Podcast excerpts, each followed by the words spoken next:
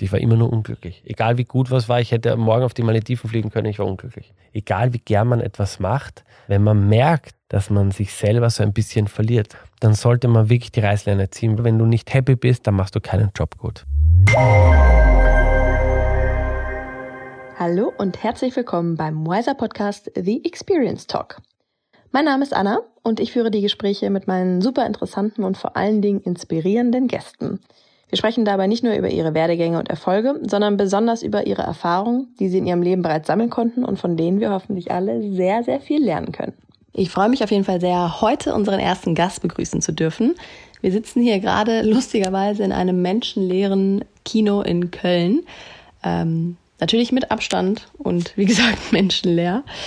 Ähm, er ist TV-Koch, hat auch schon zwei eigene Bücher geschrieben und besitzt ein Restaurant in Wien ähm, wie er den Weg dorthin geschafft hat und wie steinig oder auch nicht steinig das Ganze war, erzählt er uns hoffentlich gleich. Alex Kumpner, ich freue mich, dass du heute dabei bist.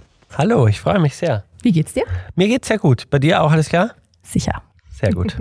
Legen wir ja. los. Erzähl doch mal, wer bist du, wo kommst du her, was hast du gemacht in deinem Leben? Das ist immer so formell. Also mein Name ist Alexander Kumpner, ich komme aus Wien. Äh, nein, ich bin Alex Kumpner, bin halt Koch. Ähm, wir werden gleich näher drüber reden. Ähm, bin auf, um, auf Umwegen dazugekommen und ähm, war auch nicht immer so leicht. Ähm, viel mehr gibt es eigentlich nicht zu sagen. Ich war ein richtig schlimmes Kind. Also fangen wir mal so an. Sprechen wir mal über den Anfang, würde ich sagen. Sehr gerne. Ähm, bei mir war es tatsächlich so, dass das alles begonnen hat ähm, mit ähm, ganz frühen Jahren. Weil meine Eltern haben, haben zu Hause so eine Druckerei und Copyshop-Betriebe gehabt. Und ähm, ich habe mir dann irgendwie eingebildet, ich muss das halt auch übernehmen. Und so wie man sich halt denkt, was die Eltern machen, das macht man auch und so. Bin aber dann irgendwann draufgekommen, dass das vollkommener Bullshit ist, dass man etwas macht, was einem so, ich will nicht sagen in die Wiege gelegt wird, aber dass man etwas macht, nur weil man es machen sollte. Weißt du, das ist halt ein Riesenfehler, ähm, womit wir gleich beim Thema wären, glaube ich. Ähm, das war nicht gut. Und da habe ich auch viele, viele Jahre damit äh, verplempert, sagen wir in Österreich dazu, einfach äh, irgendwie dem entsprechen zu wollen. Also in der Schule hat es mich schon überhaupt nicht interessiert alles. Ich habe ich hab mich immer gefragt, warum muss ich für Fächer lernen, die mich einen, Entschuldigung, Scheißdreck interessieren? Ähm, warum kann ich nicht irgendwas mit den Fächern machen, die mich interessieren? Weil ich habe gemerkt, dass ich in, in den Fächern, wo ich halt tatsächlich gut war, war ich richtig gut. Aber in denen, in denen ich schlecht war, war ich eine absolute Katastrophe. Und wenn ich ähm, über, weiß ich nicht, wenn ich Grundlagen des Maschinenbaus hatte in der Schule, dann hättest du mich mit einer Zwangsjacke in einen weißen Raum setzen können. Ich hätte zehn Sachen gefunden, die mich äh, mehr interessieren. So. Und äh, irgendwann bin ich dann halt draufgekommen, dass ähm, oder meine Mama ist eigentlich draufgekommen, äh, dass ich Kochen eigentlich ganz cool gefunden habe. Das heißt, deine Eltern sind nicht davon ausgegangen, dass du den Laden übernehmen solltest? Ich glaube, sie haben es irgendwann aufgegeben. Also ich glaube, die Eltern haben sich schon gewünscht, so. Aber ich bin ihnen da auch sehr dankbar, dass sie mir so in den Arsch getreten haben und gesagt haben, äh, irgendwas musst du machen. Irgendwas. Du kannst nicht einfach jetzt da so verplempern, weil mich hat ja nichts interessiert. Ich hatte nur äh, Mädels im Kopf, ausgehen, ja, auch Sachen, die halt Spaß machen.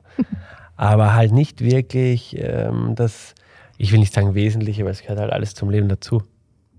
Und ich hatte überhaupt keine Perspektive. Mir war halt alles egal. Und ähm, ich weiß auch, woran das lag. Und zwar, wie ich das Kochen dann entdeckt habe für mich. Ähm, hat das Ganze wieder begonnen Sinn zu machen. Oder nicht wieder, sondern das erste Mal eigentlich. Äh, weil davor war ich so wie in so einem luftleeren Raum, wo ich mir gedacht habe, okay, das macht man jetzt. Und wie so eine Kuhherde macht der eine das, der eine macht Abi, machen alle Abi. Der eine studiert das, dann studieren alle das. Ich will nicht wissen, wie viele Menschen es da draußen gibt, die etwas machen, nur weil es links und rechts gemacht hat. Und das ist richtig falsch. Richtig falsch. Also ich würde das nie meinen Kindern mitgeben, zu sagen, äh, macht das, weil die Gesellschaft das so möchte. Niemals. Und ähm, ich habe dann auch mit so einem Mentor von mir gesprochen, der mir dann nach vielen, vielen Jahren gesagt hat, es ist ganz wurscht, was du machst. Du musst das gerne machen, weil dann machst du es gut und wenn du es gut machst, kannst du Erfolg damit haben. Und wir wissen, man kann mit allem Erfolg haben. Ja? Also es kann eine kleine Idee sein, es muss nicht immer kompliziert sein und es muss vor allem nicht immer diese, diese es müssen nicht immer diese Klischeeberufe sein. Und ähm, ja, das war halt am Anfang, muss ich sagen, ähm, weil mein ganzes Umfeld, mein Freundeskreis, ich mache jetzt Anführungszeichen, weil das waren eigentlich teilweise keine Freunde, haben das dann so ein bisschen belächelt, wie ich mit dem Kochen begonnen habe. Also so, was, jetzt willst du zum Kochen anfangen? Und da habe ich mir dann schon im Nachhinein gedacht, was für Penner eigentlich. weil äh, das ist genau der Grund, warum ich so lange überhaupt überlegt habe, das zu machen, was mir Spaß macht. Weil es halt aneckt so. Aber wie bist du denn dann am Ende drauf gekommen, was dir Spaß macht? Also wo ne, gab es die mhm. Momente, hast du gemerkt, so, hey, ist es das Kochen für mich? Also es war tatsächlich die Mama, ich bin immer von der Schule nach Hause gekommen, habe zum Kochen begonnen und habe mich aber in der, in der Küche eingesperrt und so. Und die Mama hat dann zu mir gesagt, du, du kochst doch immer gern. Wenn dich das alles nicht interessiert, dann, dann koch doch. Und dann hat das schon eine Zeit gedauert, bis ich äh, mir das selber eingestanden habe und dann habe ich es gemacht. Aber wenn du mich jetzt fragen würdest, könntest du es nochmal machen? Dann müsste ich ehrlich sagen, ich will es nicht wissen, wie es, also ich will nicht in die Vergangenheit schauen können oder in die, ich hätte nicht gerne in die Zukunft schauen können, so ist es richtig, weil ähm, das war schon, es war schon sehr, sehr, sehr, sehr, sehr, sehr hart. Die Ausbildung? Mm, die ersten drei Jahre waren fünf Uhr aufstehen jeden Tag. Um fünf Uhr am Abend habe ich gesagt, kann ich nach Hause gehen und mein Chef hat, hat mich nicht einmal wahrgenommen. Und ähm, also da könnte ich Geschichten erzählen von oben bis unten. Ich muss aber sagen, ähm, ich bin ihm sehr dankbar. In dem Moment hätte ich noch heulen können, oft. Und ich hatte auch kein soziales Leben mehr. Also es war wirklich so, das gibt es jetzt auch nicht mehr in der Spitzengastronomie. Das, das darf man nicht mehr, das ist auch gut, dass man es nicht mehr darf. Aber für mich war es gut, weil ich sage immer, mein erster Mentor, der hat mir so die, die Knie gebrochen und sie wieder zusammengeflickt. Und so habe ich halt gehen gelernt. Und ähm, es war schon, war schon sehr, sehr sehr, sehr gut, weil es mich halt, also bei dem habe ich tatsächlich nicht unbedingt das große Kochen gelernt, sondern eher die Disziplin dem Beruf gegenüber. So, dass man, wie man sich verhält und so. Und ähm, ich glaube, das Allerwichtigste war für mich, wenn du mich jetzt beruflich fragst, was, was waren so die wichtigsten Schritte in deiner Laufbahn bis jetzt, dann ist es natürlich geil, dass ich sage, so letztes Jahr wurde ich bei der Test genommen. Aber das war jetzt auch kein, äh, oder irgendwelche Bewertungen zu bekommen oder ein Lokal aufzusperren oder ein Pop-up aufzumachen. Das sind alles großartige Steps, die aber teilweise nicht in meiner Hand gelegen sind. Der wichtigste Step ist immer diese erste Kreuzung, die du hast. Also ähm, bei mir war es eben, fange ich jetzt zu kochen an oder mache ich das, was jetzt alle erwarten von mir das. Also es gibt so eine Gabelung, die wahrscheinlich bei den meisten in vielen, äh, in, in frühen Jahren ähm, vor der Tür steht. Und da ist es, glaube ich, ganz wichtig, dass du die richtige Abfahrt nimmst und da darfst du auch nicht auf dein Umfeld hören, sondern musst wirklich auf so dein Inneres hören, so auf dein Bauchgefühl, würde ich sagen. Ähm, weil das ist die maßgeblichste Entscheidung, glaube ich. So, was du dann machst. Und wenn du äh, sagst, du willst jetzt irgendwie auf eine Bühne und bist Künstler, dann go for it. Ich würde niemals jemanden bremsen. Äh, wie gesagt, wenn das meine Kinder sind, eher nur fördern. Also es ist ja wie in der Schule. Äh, wie ich vorher schon gesagt habe, in der Schule hat man sechs Fächer die total überzogen sind und anstatt dass man das Kind in dem Fach fördert, wo es gut ist, damit man was daraus machen kann, wenn jetzt ähm, der in Chemie großartig ist, ne, dann ist logisch, dass das in die Richtung entwickeln wird. Wenn der aber scheiße ist, so wie ich zum Beispiel, äh, warum sollte ich dann krampfhaft alles lernen? Wir reden ja da schon lange nicht mehr von Allgemeinwissen, sondern von irgendeinem Schmarrn. Und wenn ich mir dann überlege, wie ich Kopfrechnen in der Schule gelernt habe, nämlich durchschnittlich, sage ich jetzt mal, und wie mein Vater noch Kopf rechnet, dann sind das zwei Paar Schuhe. Also irgendwie ähm, ja, so ein bisschen back to the, back to the roots, ja ganz cool in der Schule eigentlich. Hast du denn ja. mal, du hast ja gerade schon von so Entscheidungen gesprochen, hast du denn auch mal eine Entscheidung getroffen, die du heute bereust? Oh ja, ganz viele. Also ich glaube, dieses auf, aufs Maul fallen ist schon wichtig auch, weil man dann vor allem in, in, frühen Jahren, da macht man halt auch oft was und man ist sich der Konsequenz nicht so bewusst. Also das ist so das, das, das Ekelhafte am Älterwerden, man überlegt viel zu lang. So, da passiert halt dann auch weniger. Es ist halt, man lebt nicht mehr so. Aber ich habe sicher, sicher viele. Mir fällt jetzt nichts Konkretes ein, aber ich habe äh, zum Beispiel mal einen, einen Job, der eigentlich sehr gut war, einfach aus einem Momentimpuls äh, gekündigt, wo ich mir im Nachhinein gedacht habe, das hätte ich nicht machen sollen. Wobei ich sage, ich bereue das auch nicht. Es war auch gut. weil nur so, wahrscheinlich würden wir sonst nicht hier sitzen. Also, wenn du mich das fragst, muss ich sagen, ich habe viele, viele Fehler gemacht, die ich bereue, aber es waren alles so, es waren alles so Minischnitte. Es war jetzt nichts, wo der Arm abgefallen ist, weil im Endeffekt war alles richtig, sonst würden wir jetzt nicht hier sitzen. Jo. Und als du dann deine Ausbildung abgeschlossen hattest, hast du ja in dem Beruf schon auch noch weitergemacht. Mhm. Wie war das? Hast du da, war das, wurde es dann entspannter? Also kurz nach der Ausbildung, ich habe ja relativ spät mit dem Kochen begonnen, so mit äh, 17, 18. Normal fangst du mit 15, 14 an. Das war natürlich insofern sehr, sehr schwierig, weil natürlich in dieser Spitzengastronomie die Hierarchie ganz krass ist und dann hast du einen Jüngeren, der ähm, dein Chef ist manchmal. Und ich kann mich noch erinnern, ich bin dann fertig gewesen mit der Ausbildung und bin dann ja zur Bundeswehr, also zum Bundesheer in Österreich.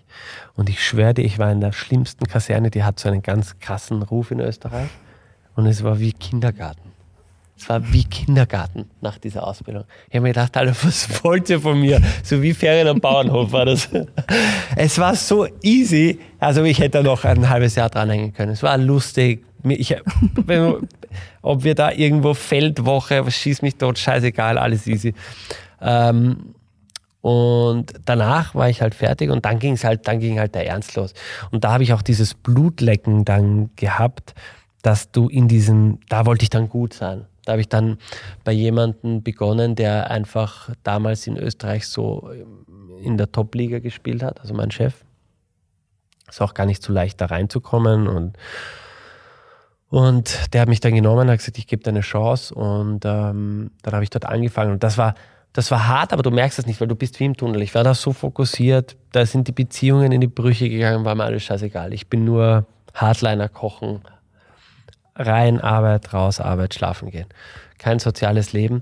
Ähm, war aber auch die richtige Entscheidung. Es war, ich glaube, wenn man etwas will und wenn dann so diese, dieser leichte Fanatismus da ist für etwas, dann ähm, schließt das leider Gottes vieles aus. Aber am Ende des Tages wird es Früchte tragen. Das Kann aber auch gesundheitlich. Äh, das habe ich schaden. dann später gehabt. Also es kam dann auch mal so, dass die Retourkutsche kam, das viele, viele Jahre später, das ist noch gar nicht so lange her.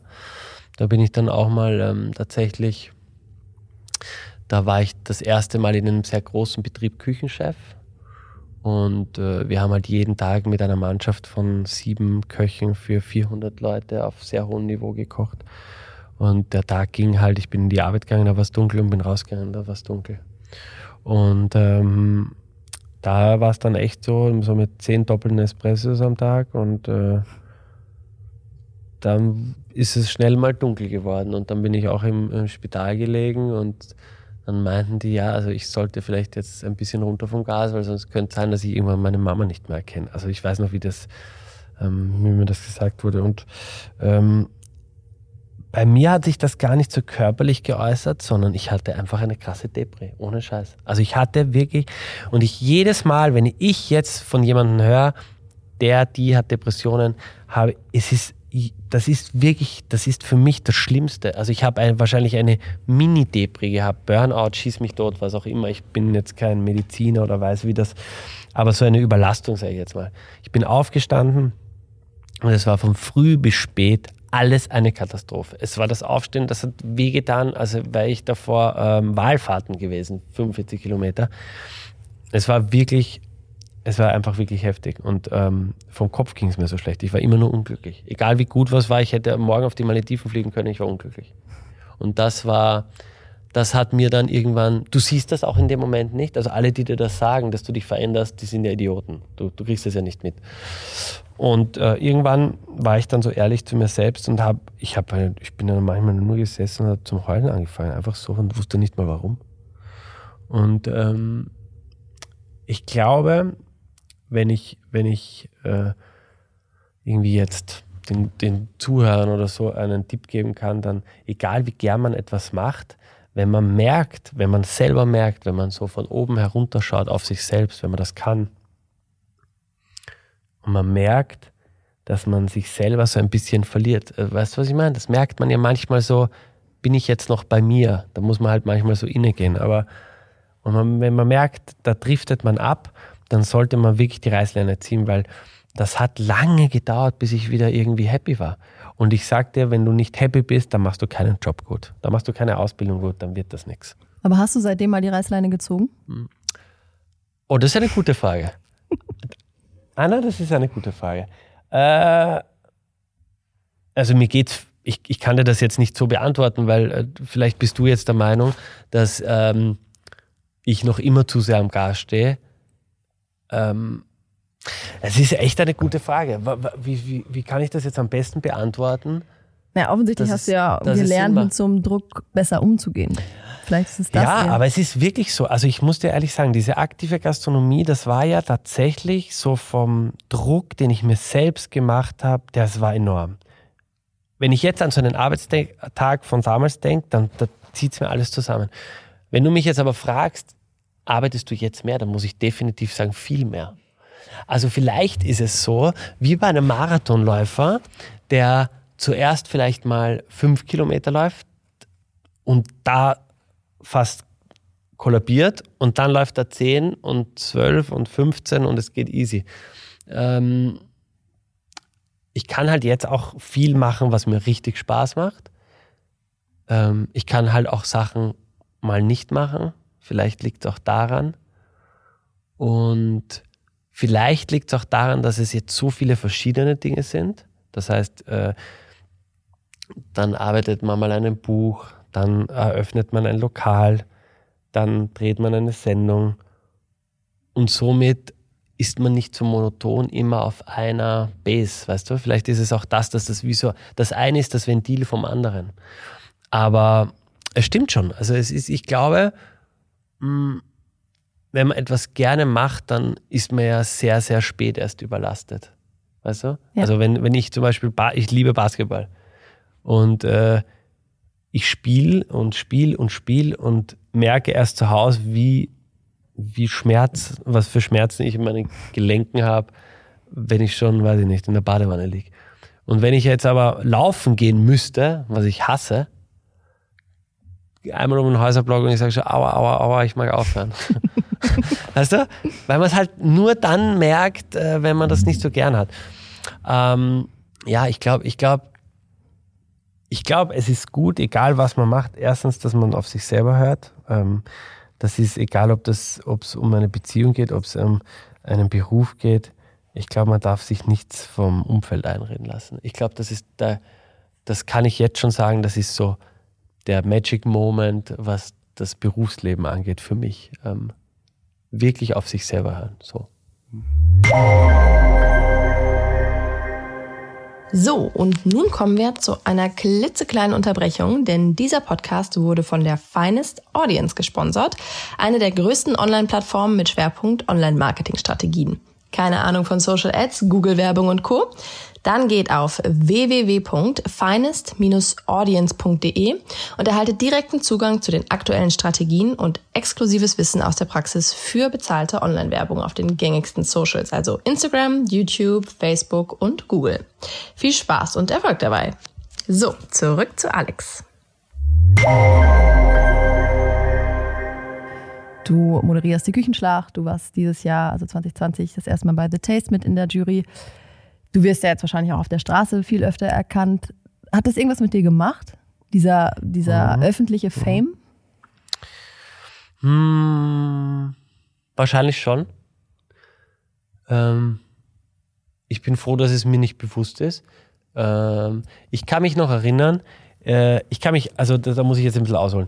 Ich kann mich erinnern, wie ich ähm, das erste Mal Küchenchef war und ähm, da habe ich in irgendeiner Zeitung so ein Rezept abgeben dürfen. Alter, war ich stolz. da war ich so stolz. Da habe ich das dann bekommen und äh, ich, ich, ich, also Instagram habe ich da noch gar nicht gehabt, glaube ich. So. Aber ich war halt mega stolz. So. Und wenn du mir damals gesagt hättest, dass dann sowas kommt, was jetzt stattfindet, das hätte ich nie, also ich schwöre, ich schwöre dir auf alles. Ich hätte das nie, nicht einmal die Hälfte hätte ich im Leben geglaubt. Und ähm, was ein bisschen traurig ist, wenn ich jetzt ganz ehrlich sein darf. Jetzt bin ich an einem Punkt, wo, wenn du mir das vor fünf Jahren gesagt hättest, hätte ich gesagt, Endgegner, perfekt, das muss gar nicht mehr, so ist alles gut. Und jetzt denke ich mir, Give me some more. weißt du? Man Was will passiert immer noch. morgen? Ja, was passiert morgen? Also, was hat's mit mir gemacht? Ich glaube, es hat halt alles, jede Medaille hat auch eine, eine Rückseite. So, das kann ich mal sagen. Am Anfang war dieses, wenn du erkannt wirst, das ist schon geil, da kann man nichts sagen. Wenn einmal wer zu dir kommt, bei mir hat es ja mit einer Kindersendung begonnen, muss man sagen. So, dann kommt ein Kind zu dir und sagt, hey, der Alex, das ist irgendwie ein Gefühl, da kann man nicht sagen, wenn sich ein Kind freut, weil es dich sieht, ich habe dieses Fantum nicht. Also ich habe Michael Jordan großartig gefunden, da würde ich noch immer äh, so davor hocken, aber sonst habe ich das nicht. Ich habe das nie, wenn ich jemanden gesehen habe oder auch jetzt, wenn ich jemanden treffe, den ich cool finde, bin ich jetzt nicht so hyper hyper. Ähm, aber es ist für mich ein schönes Gefühl, wenn da jemand ist. Ich kann es zwar nicht nachvollziehen, aber ich, wenn sich die freuen, freue ich mich auch. Und das hat bei mir eben mit dieser Kindersendung begonnen. Ähm, das wird natürlich dann immer mehr und dann noch mehr. Und ähm, wie du vielleicht weißt, bin ich ja auch jemand, der jetzt nicht so auf den Mund geflogen ist. Das heißt, ich bin ja sehr kommunikativ und wenn jetzt jemand was von mir möchte, bin ich auch sehr hilfsbereit, eher schon. Oder ich habe auch am Anfang alles beantwortet und mich bedankt. Und dann merkst du, dass die Leute halt nicht alle es nur gut mit dir meinen. Und dann lernst du halt auch da dazu. Und es ist halt schade, weil du fangst dann da auch so ein bisschen einen, bekommst dann da auch so eine Schutzhülle ein bisschen. Ähm, ich hatte da auch, das gibt ja auch ganz komische Leute, die überhaupt nicht mehr aufhören, dir dann äh, irgendwie komische Sachen zu schicken und so. Also es ist wirklich schon echt, äh, echt heftig, was da teilweise kommt. Und ich glaube, man muss das mit einem gesunden Augenmaß ähm, einschätzen. Ähm, Brauche ich es jetzt? Brauchen nicht. Brauchen nicht. Ist es immer cool? Nein, definitiv nicht. Manchmal nicht. Wenn ich essen bin, also ich glaube, viele stellen sich es cooler vor, als es ist. Es ist, es ist schön, wenn dich jemand zum Beispiel erkennt irgendwo und sagt, hey, cool, ich habe das letzte Woche gesehen und die Sendung besser kennt wie du selbst, weil der den Inhalt noch so inhaliert hat. Und dann sagt, können wir noch schnell ein Foto machen. Ich bin da ehrlich, ich würde niemals nein sagen. Mich freut das irrsinnig dann, dass ich jetzt gerade jemanden eine Freude gemacht habe. Wenn das so ist. Aber wenn du beim Essen sitzt und du möchtest vielleicht äh, ungestört zu zweit essen und du merkst zwei Tische weiter, da ist vielleicht auch jemand, der dich nicht so cool findet und redet mit der Person und schaut dir bei jedem Pasta, Pasta in den Mund nehmen zu und die quatschen dann die ganze Zeit, dann finde ich das nicht so geil. Ja, verständlich. Es ist ja jetzt nicht, um Gottes Willen, das ist ja bei mir alles im Maßen, ja, aber manchmal ist es schon Irritierend. irritierend. Also, weiß ich nicht. Ich habe unlängst ein Foto bekommen, wo ich irgendwo, äh, kriege auf Instagram ein Foto von einer Person, die ich nicht kenne. Hey, warst das gerade du? Ähm, und ein, schickt mir ein Foto, wo ich zehn Minuten davor herumspaziert bin. Und dann natürlich denkst du dir, Spooky. hallo. Wie ist es so bei Social Media bei dir? Weil du bist ja schon auf Instagram Mhm. unterwegs, postet, da- postest da viel, gibst da auch viel Preis, zeigst dich auch mal. Ja, sag's ruhig nackig. Ähm, Oh, aber, aber wesentlich weniger liegt aber auch daran, dass es äh, jetzt kühler war. Nein. Äh, schwer, und ich extrem, ich habe gerade einen Pizza-Pop-Up aufgemacht. Vielleicht liegt es auch daran, kommt nicht so gut. Ich, ich musste so viel verkosten. Nein, äh, äh, Spaß beiseite. Also, ähm, ja, ich mache halt gern Sport und dann äh, proste ich da halt mal was. Wieso lachst du jetzt so?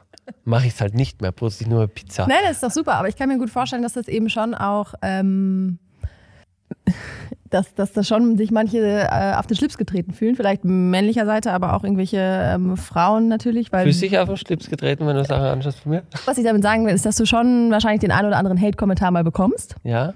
Und da frage ich mich, wie du darauf reagierst. Reagierst du überhaupt drauf? Geht das bei dir hier rein, da raus? Regst du dich auch privat gar nicht auf? Äh, Oder okay, trifft dich das schon? okay. Äh, Hate, also ich bin jemand, also dieses Haten im Internet geht schon mal gar nicht. So. Ähm, wenn, wenn du jetzt ein Problem mit mir hast und du siehst mich und du sagst, Alex, du bist das größte Arschloch, das ich kenne, super, absolut vollkommen korrekt, ist deine Meinung. Ich würde nicht mal sagen, ich würde nicht mal dagegen reden. So. Ähm, vielleicht stimmt es ja sogar. vielleicht hast du sogar recht. Jetzt, jetzt wo Jetzt, ich so drüber nachdenke, lass uns das alles nochmal machen. Nein, ähm, also gut. Ähm, und das ist das eine, weißt du, diese, diese, das, wenn man jemanden, wenn man ehrlich ist und straight ist und das sagt, finde ich das überhaupt nicht schlimm. Also ich mag gerne, wenn jemand direkt ist. Ja. Das finde ich großartig. Das, selbst wenn mich die Person nicht leiden kann, finde ich es cool. So. Ja.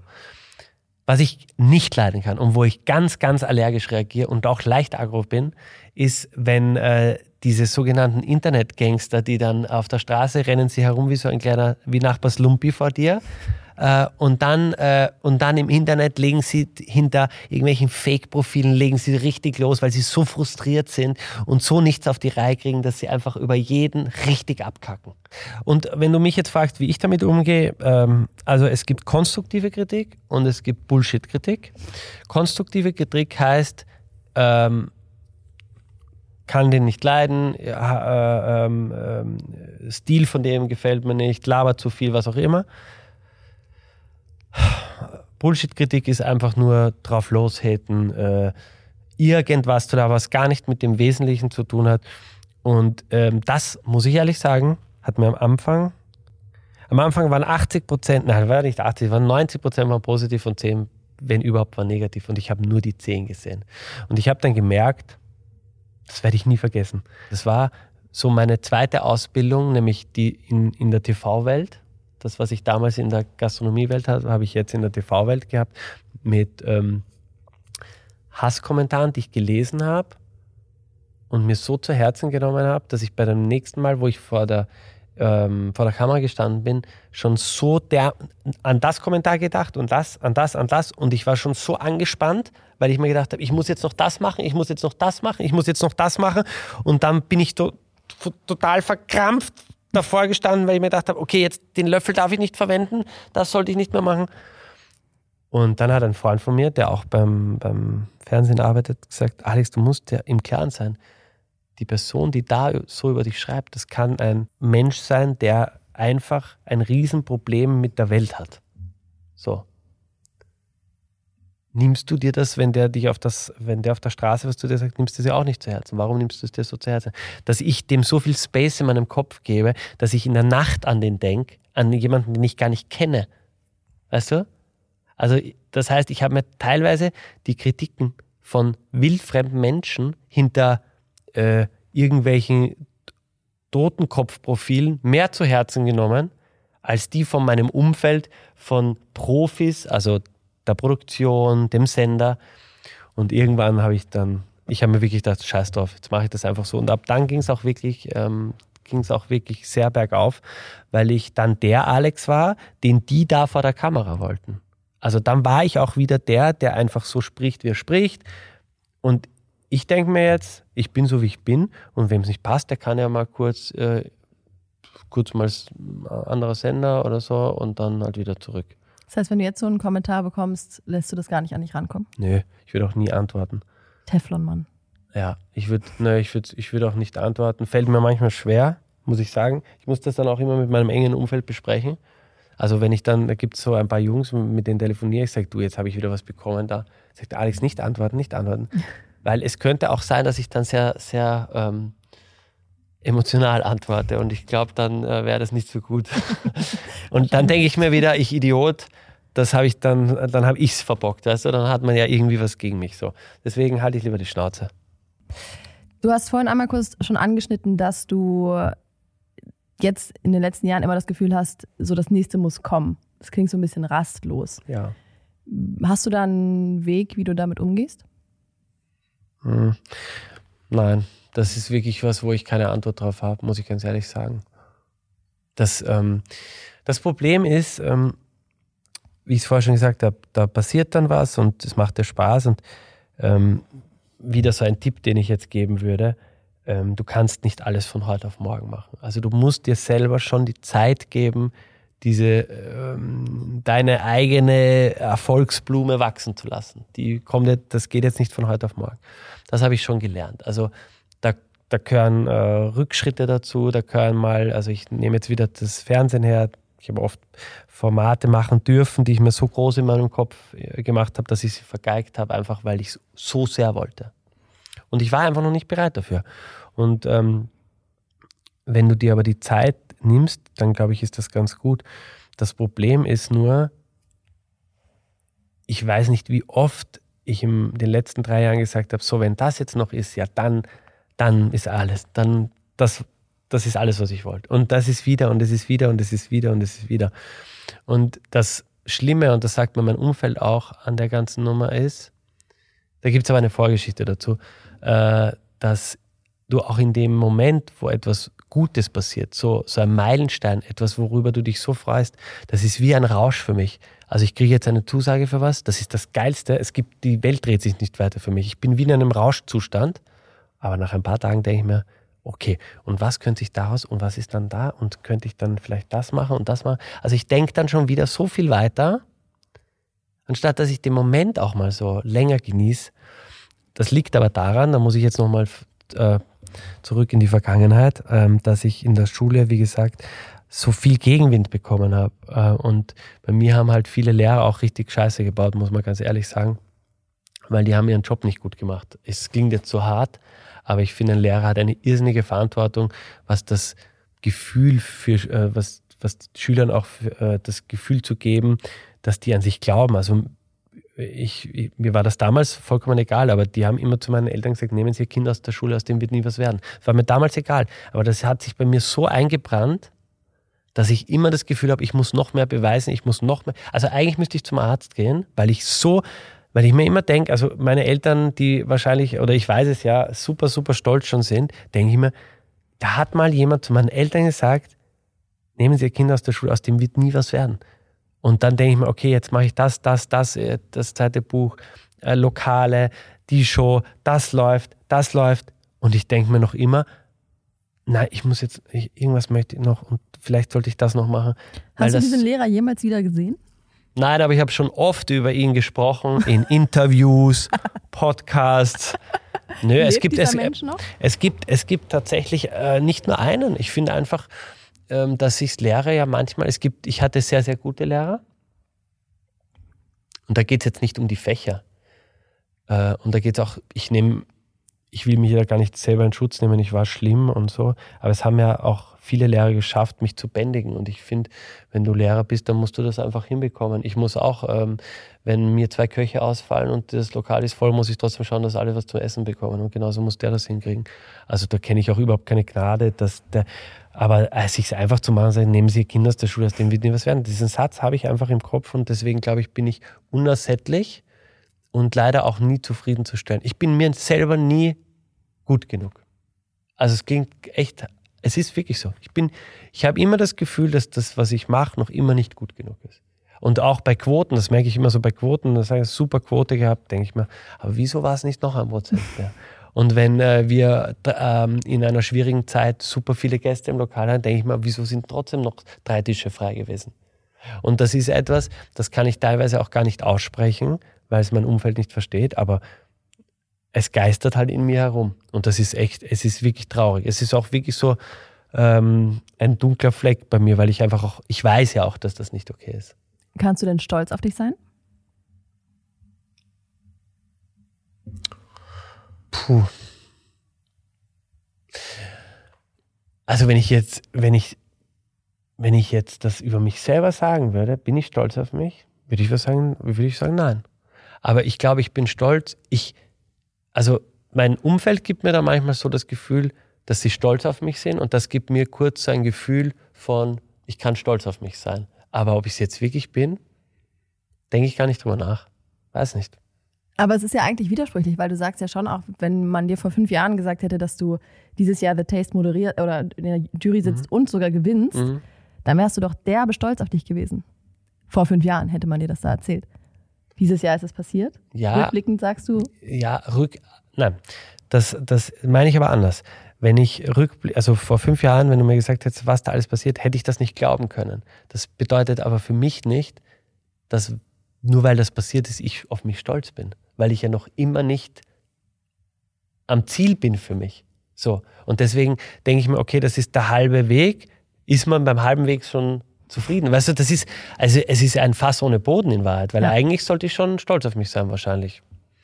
natürlich. Ich finde, ich finde auch gar nicht, dass man viel erreichen muss, auf sich stolz sein. Du musst ja immer das eher nur wertschätzen, was du machst. Weil nur wenn du das wertschätzt, dann hast du ja auch irgendwie wieder, kannst du daraus Energie ziehen. Und das, das äh, fällt mir nicht so leicht, nein.